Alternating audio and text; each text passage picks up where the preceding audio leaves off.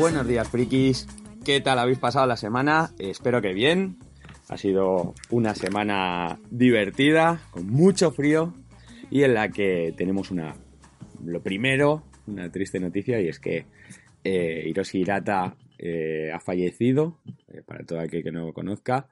Es un autor de, manga tradicional, sobre todo muy conocido por sus obras de, de samuráis. Entre ellas, una de las más conocidas es Tatoichi, pero vamos, hay mil millones de obras publicadas en nuestro país.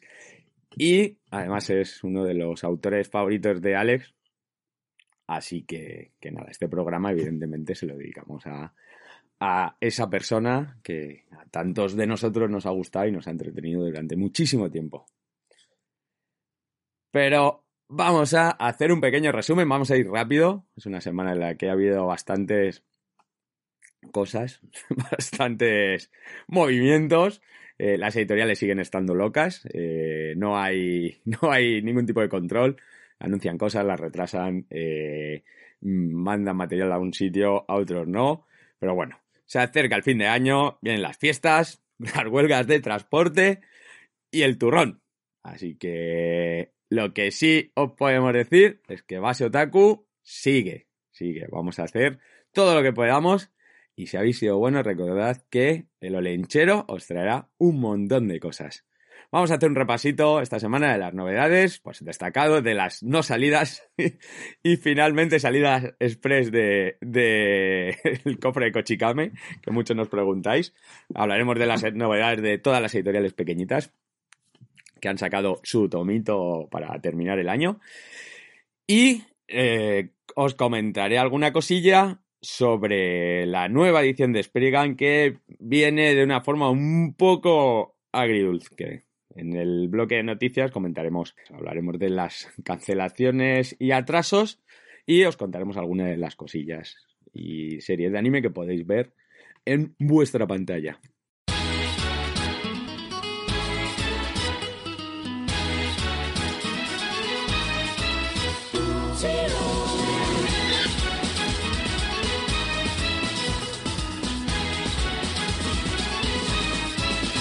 En el bloque de novedades tenemos bastantes, sobre todo de muchas editoriales muy repartidas.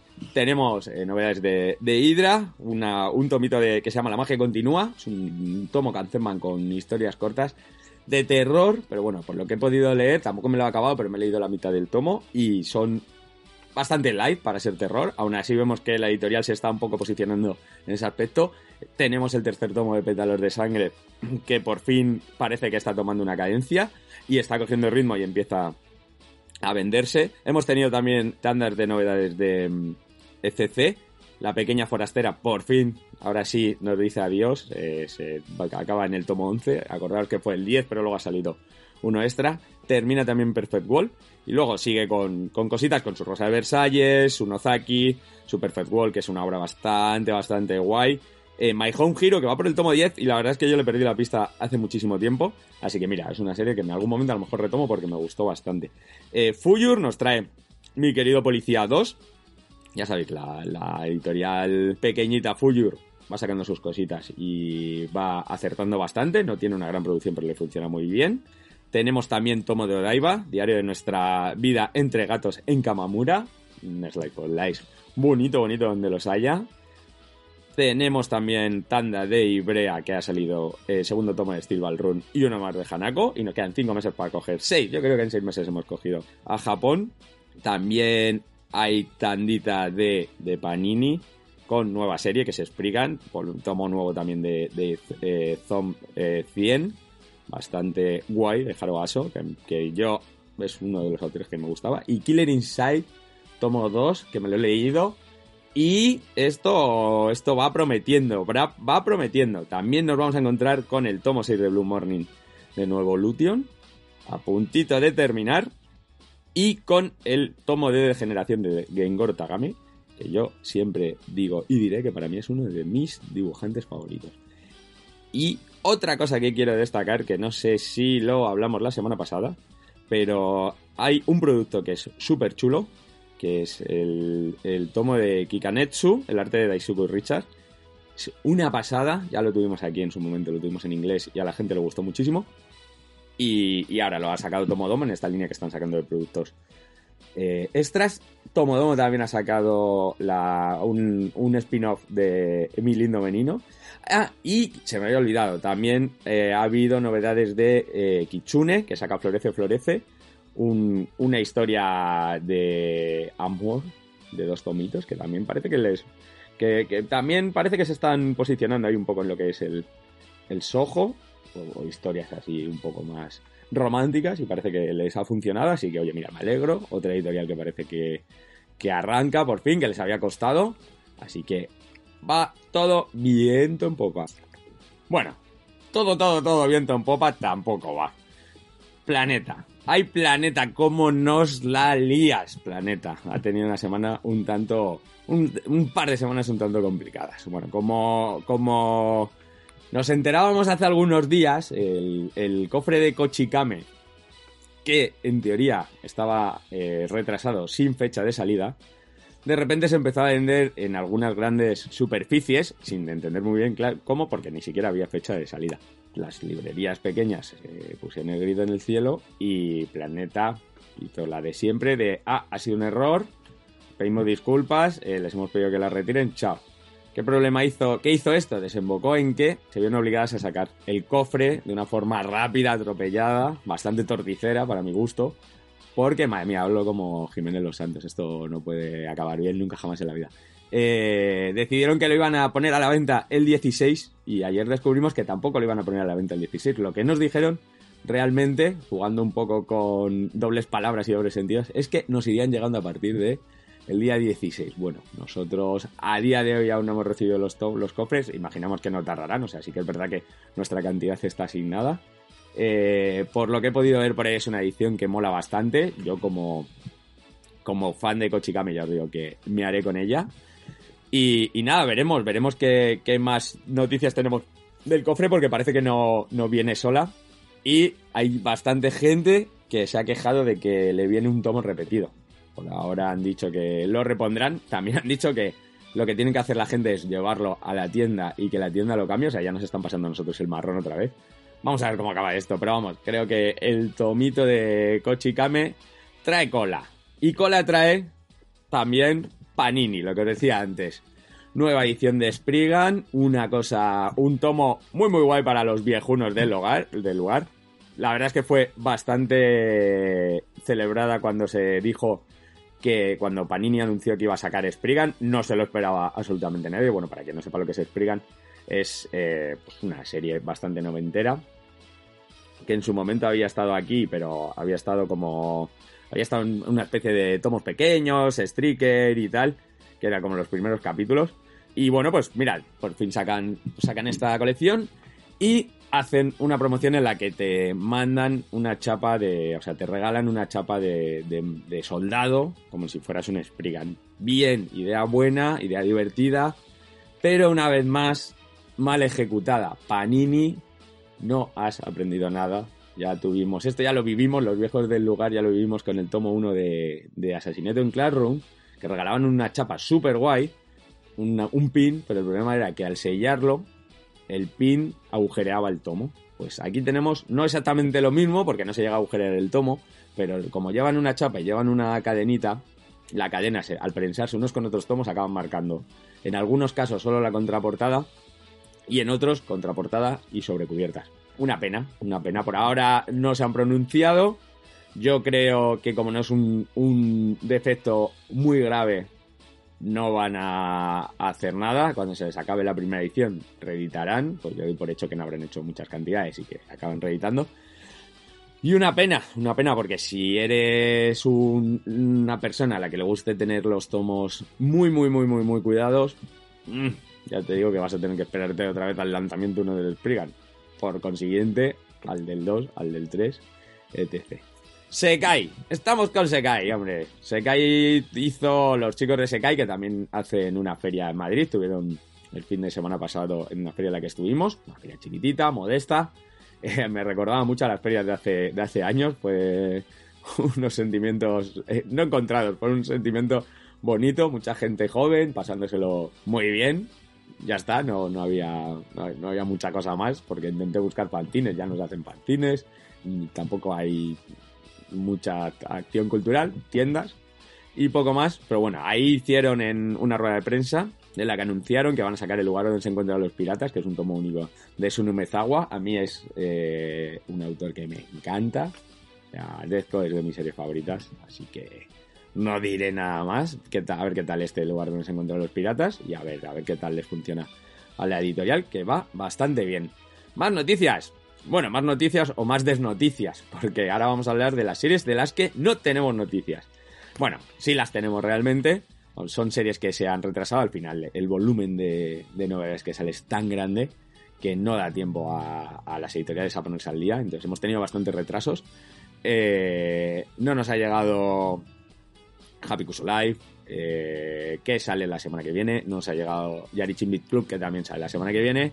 Hemos tenido el retraso de, este Kochikame. Kakegurui inicialmente no había llegado, pero ya ha llegado. O sea que ya también tenemos eh, Kochikame. Me enamoré de mi villana favorita, la habían, la habían retrasado. Y vamos, ya os digo que lo que llega de año tenemos muchísimos, muchísimos más retrasos porque es normal y es imposible mantener el ritmo que llevan que llevan las editoriales. Pero bueno, no todo van a ser malas noticias, ya dejamos de, hablar de la crónica negativa del manga en España. Y una noticia que leí que me ha llamado muchísimo la atención, me ha gustado bastante, el Carta Blanca de Jordi Lafebre, que para mí ha sido uno de los descubrimientos de, este año, este cómic me parece una historia preciosísima, creo además que en algún programa lo comenté. Bueno, pues eh, le han otorgado el premio de plata en los premios nacionales, los premios anuales de manga a mejor obra extranjera. Así que si no teníais un motivo para acercaros a esta obra, si sois solo lectores de manga, pero os gustan las historias bonitas y bien dibujadas, por favor, os, os pido que le deis una oportunidad y que os acerquéis a este carta blanca de Jordi Lafebre, que es una pasada, editado por Norma. Ahí, ahí lo dejo. Y para despedirnos, voy a hablar de eh, lo que nos vamos a encontrar en las plataformas audiovisuales, que no está nada mal, porque ahora además mucha gente se cogerá vacaciones, tendrá que irse a ver a las familias y mm, tendrá un poquito de tiempo libre de más. A lo primero, eh, deciros, contaros que Makoto Shinkai ya está currando. Eh, para quien no sepa quién es Makoto Shinkai, es el autor principalmente de Your Name, que es una de las películas de anime más taquillera de la historia. Bueno, pues todo lo que hace este señor es magia. Eh, hay mucha gente que, que, dice que es el, nuevo Miyazaki. Bueno, eh, el tío por lo menos está teniendo éxitos y se lo está currando.